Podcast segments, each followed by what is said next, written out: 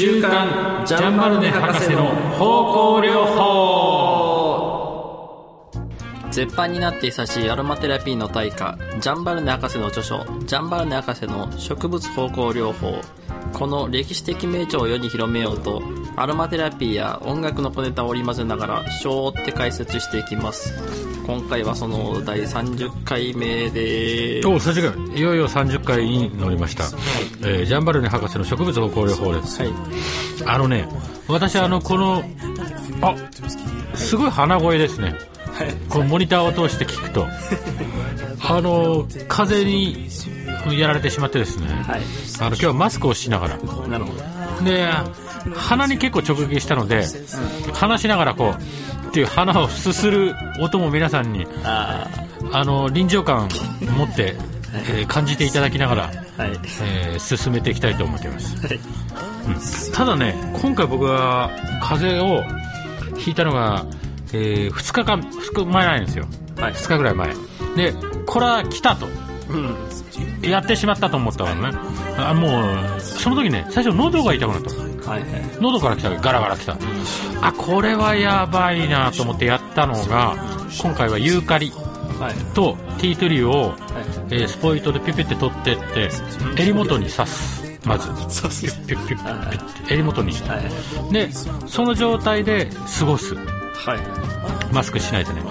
でプラス、えー喉が渇いた時は生姜湯。徹底して魔法瓶の中に生姜を入れて、はいもう 800ml ぐらいの魔法瓶があるんですけど その中に全部生姜をガーってすったやつをぶち込んでそれでお湯に入れてクックッと飲む。あーあじゃあすりたてほやほや。そうです。もうすりたてでほやほやでペッて入れてピュッと飲むっていうね。この3つをね実践したの。徹底して実践した。はいこれたえー夕飯朝、えー昼晩食べるものには必ず生姜を入れる。何でも何でも入れた生姜パッパッパッって入れたのね。そしたらねこの2日ぐらいの間にあのー結局風邪ひいてしまってるのでああの鼻水はもう大変なことになるんだけど、はい大変っていうかまあ片方。あでもね僕が今まで従来引いてた風邪の鼻水量に比べると段違いに少ない。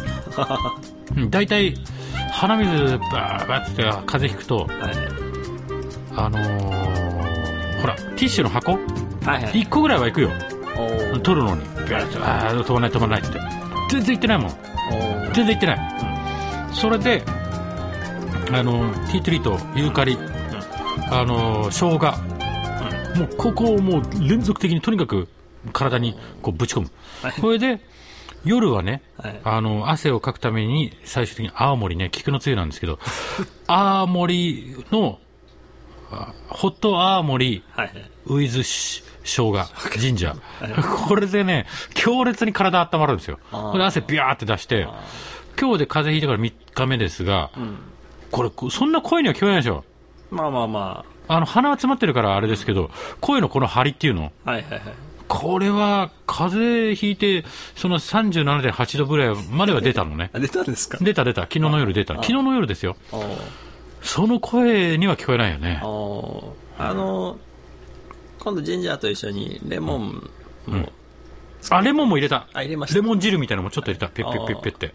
はいはいレモン汁みたいなものうんレモン汁か。みたいなレモン汁ね。レモン汁ピッピッピッピッってちょっと入れましたよ。はいはい、うんあの青森に入れても美味しいんじゃないですかね多分あのね、皆さんね、聞いてる人がもしかしたら参考になるかもしれませんぐらい、はい言っておきますと、ジンジャーを吸って、はい波の量じゃないよ。波ガーって吸って、はい直径ね、5センチぐらいのやつをもっと、半分ぐらいはやってます。えええあのちっこい玉みたいなね。ああいや、うずらの卵みたいなぐらいのね。ああ5セン直径5センチのうるずまの卵卵ぐらいの、半分ぐらいはザーってすする。5センえ？1、2、3、あ、直径5センチは言い過ぎだな。3センチぐらいね。ですよね3センチぐらい。直径3センチぐらいあのやつをガーって半分ぐらい吸って、それを、えーマグカップ。それ何のママグカップです？くまモンのマグカップでもいいし、ね。あの、あの、ふなっしーでもいいですよ。それの中にダッと入れて、えっ、と、青森をね、うん3分の1ぐらいいくんです。そのガガーっていくのね。菊のつゆがいいと思う。味が濃いからね。あこれガーッと入れて、えー、そこでお湯をガーッと出す。あ、なるほど。で、そこにさらに、レモンのペッペってちょっと入れたりとか、えーと、蜂蜜？はいはい、はい。取ってきてトロンってやってやってそれでいくと。なるほど。で、ゆ寝る、寝る前はそれ。はいはいお昼とか活動中は、だいたい酒はまずい。800、まずいので、800ミリリットルの魔法瓶の中にはいはい、また生姜ガーッと吸って、あーそれからさうずらの卵全部、全部かぐらいね、はいはい入れてパッて入れてう、ん。何かというとそれを飲むと。えこれだけでだいぶ違いますよ。ー、うんう。ん。それに、プラスアルファで、ユーカリとティートリー。あーこの辺どうなんですかねユーカリとティートリーと生姜っていうのは、あの、実際殺菌作用って強力でしょですよね。うんうん。ユーカリなんか特にあれだもんね、ビップスベプラップでも使われてるからね。でもしアレルギーとかんがなくて大丈夫だったらシナモン入れてもシナモンの粉パウダああ、そうなの？ー入れてもいいと思いますよ。あ、これどうして？あのーまあなんていうか競争作用というんですか？なんていうへえ、需要競争作用があるの？そうそうそうそう。へえ。あるし。いろいろ試してよ。いろいろっていうか、あとね、ターメリックもやってみてよ、ウコン。ウコンは、どうだったのかわかんないけど、ウコンもやってみようって、ペッて飲んでみたい。何が効いたかもわからないわからない。うーん。あ、でもその中に、あのーそのシナモンやってみるといいかもしれないですよね。ウコンはあんまり意味ないんじゃないかあウコンはね、何だったかねって、とにかく苦かっただけだね。苦いから体に効きそうみたいな感覚はありました。うん。はいまあ、し食欲がない時にはいいかもしれないああ、なるほど。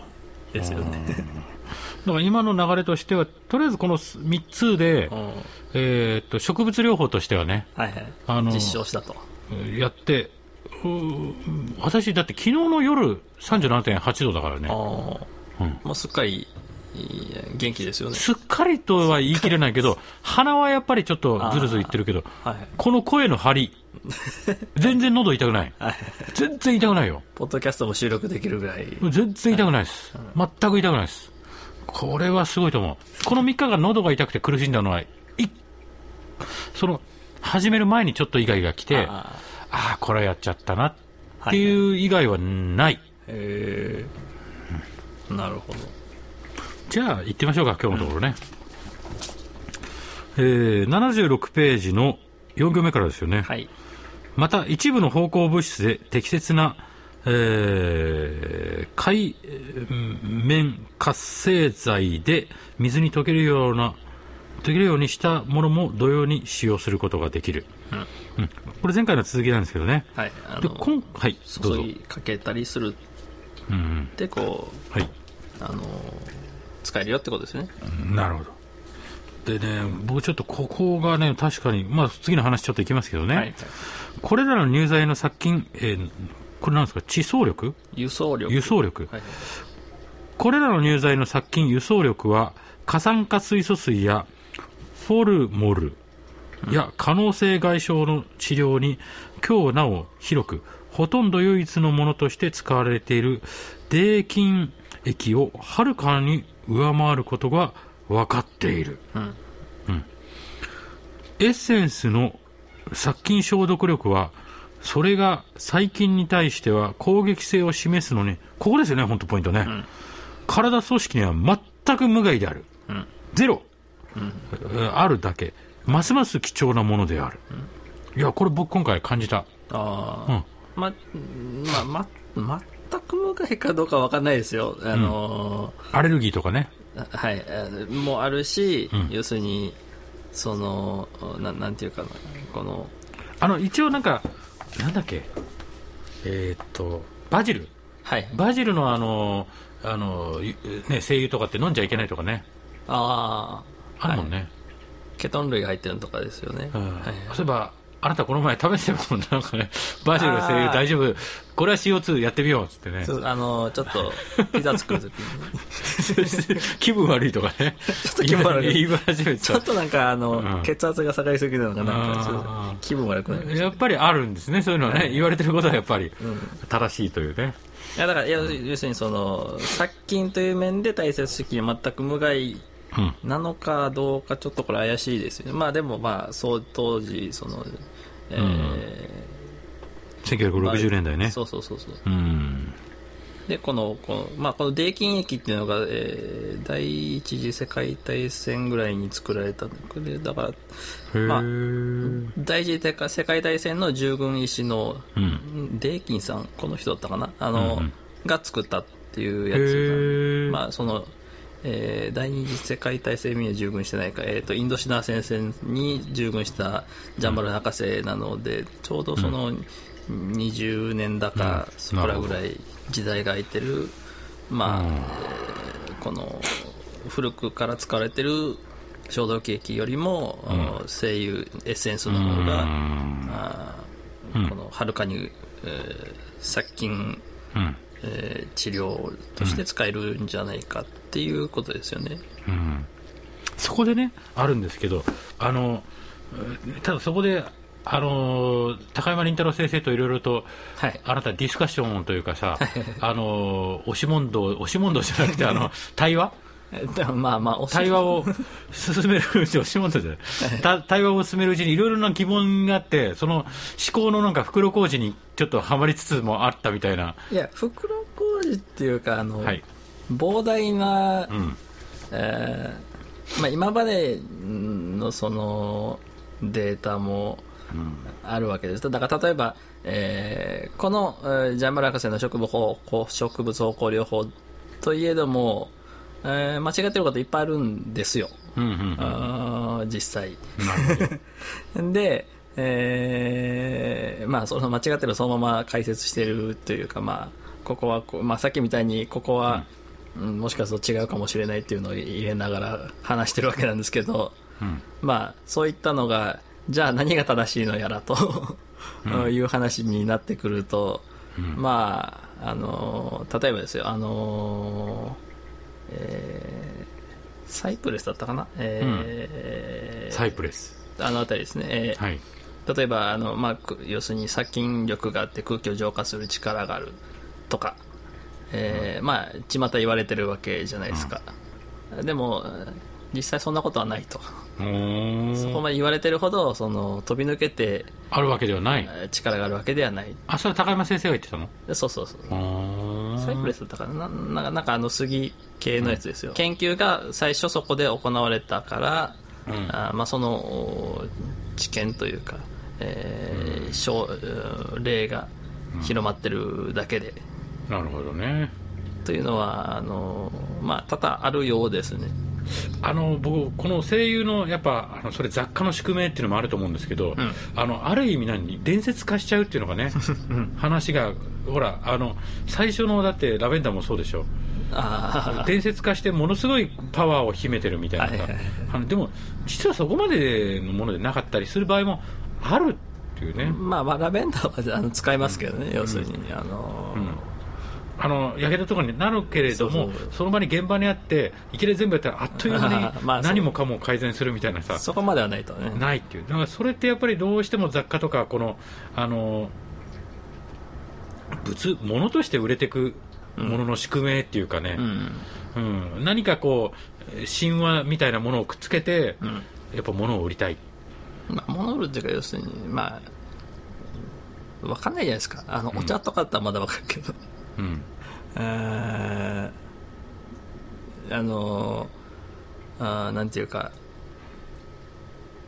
まあお茶でもこう、こういうのがあるらしいとか。まあ紅葉があるらしいね。そうそうそう。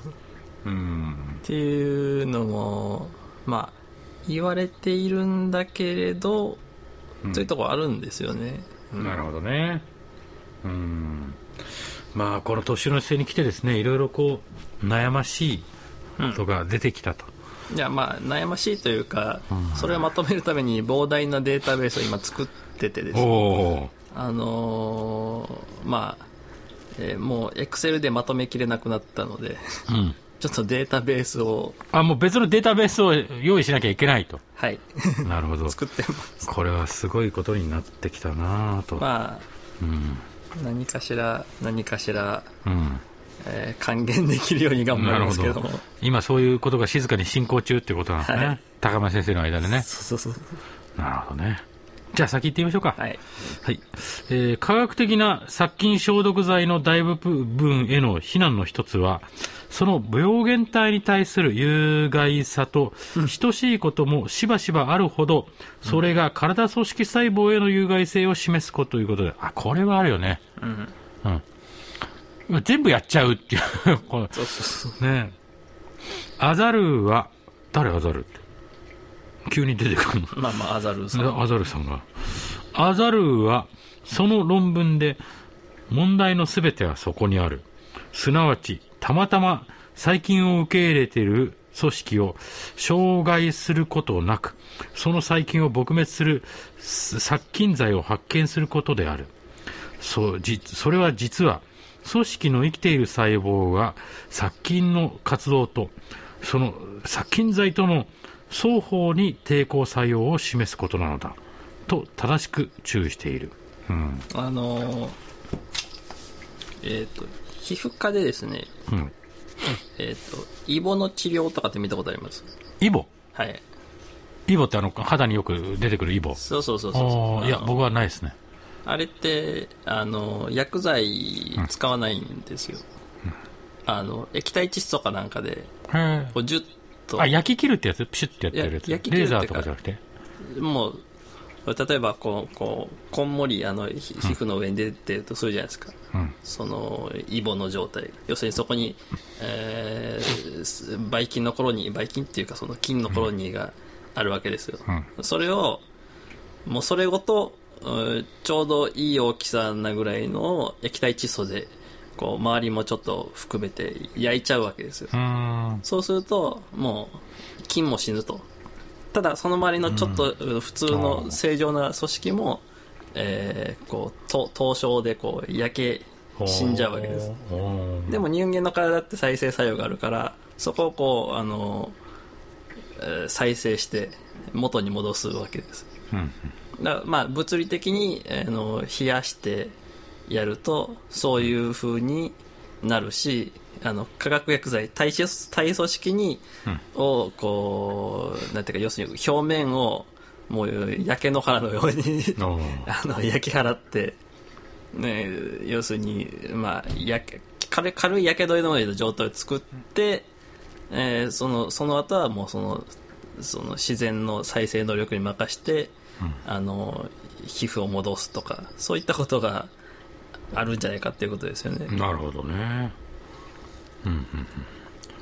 でもこれ逆説的に言うとさ、うんこういうことは声優にはないっていう話だよね。ないというか、まあ非常に微量もしかしてあるかもしれないけれども、んこの本を書かれた時点ではうん見当たらないっていう。はいはい多分ラベンダーとかそういうところちょっとあるとは思うんですけど、うんうん。要するにちょっと表面を、そのなんていうか軽くう焼くというかですねまあそういった科学的に焼くようなことはしてるような感じはするんですけど、まあまあまあ、えー基本的にはその抵抗力もない。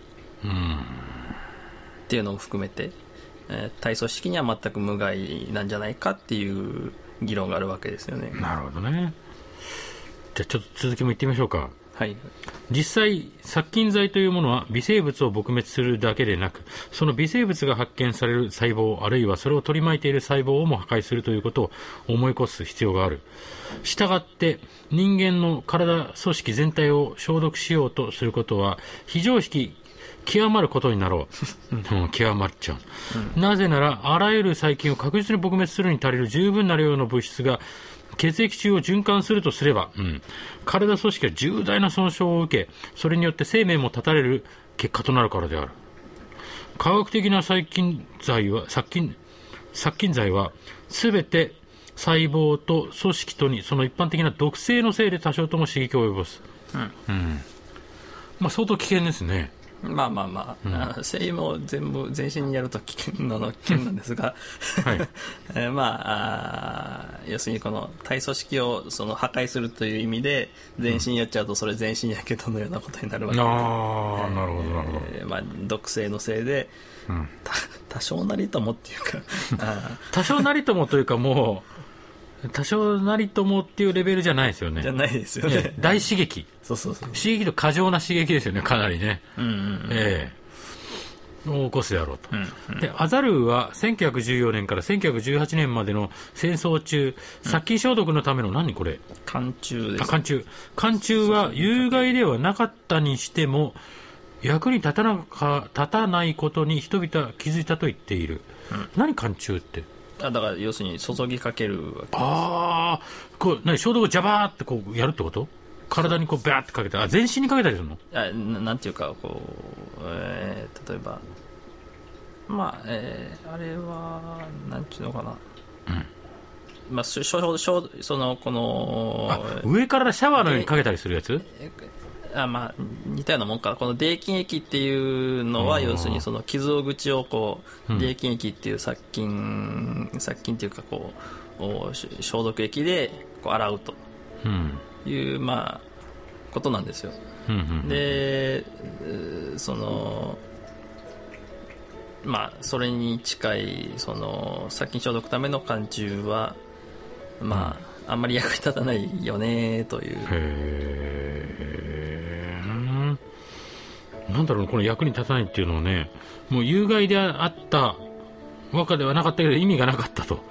まあ、だから、あの、み水でいいじゃんっていう。うーん。水も結構殺菌力があるわけで、デルベ・フィエ・サンジェル、ポリカールらは、おこれ人の名前ですね。うんなるほど。らは特にカレル法で包帯した外傷状に、えー治療後も細菌が生存していることを確認した。論者たちは初めは極めてわずかな細菌しかいなかった外傷が6日後3日ないし4日後に相当多数の細菌を生じさせていることを発見した。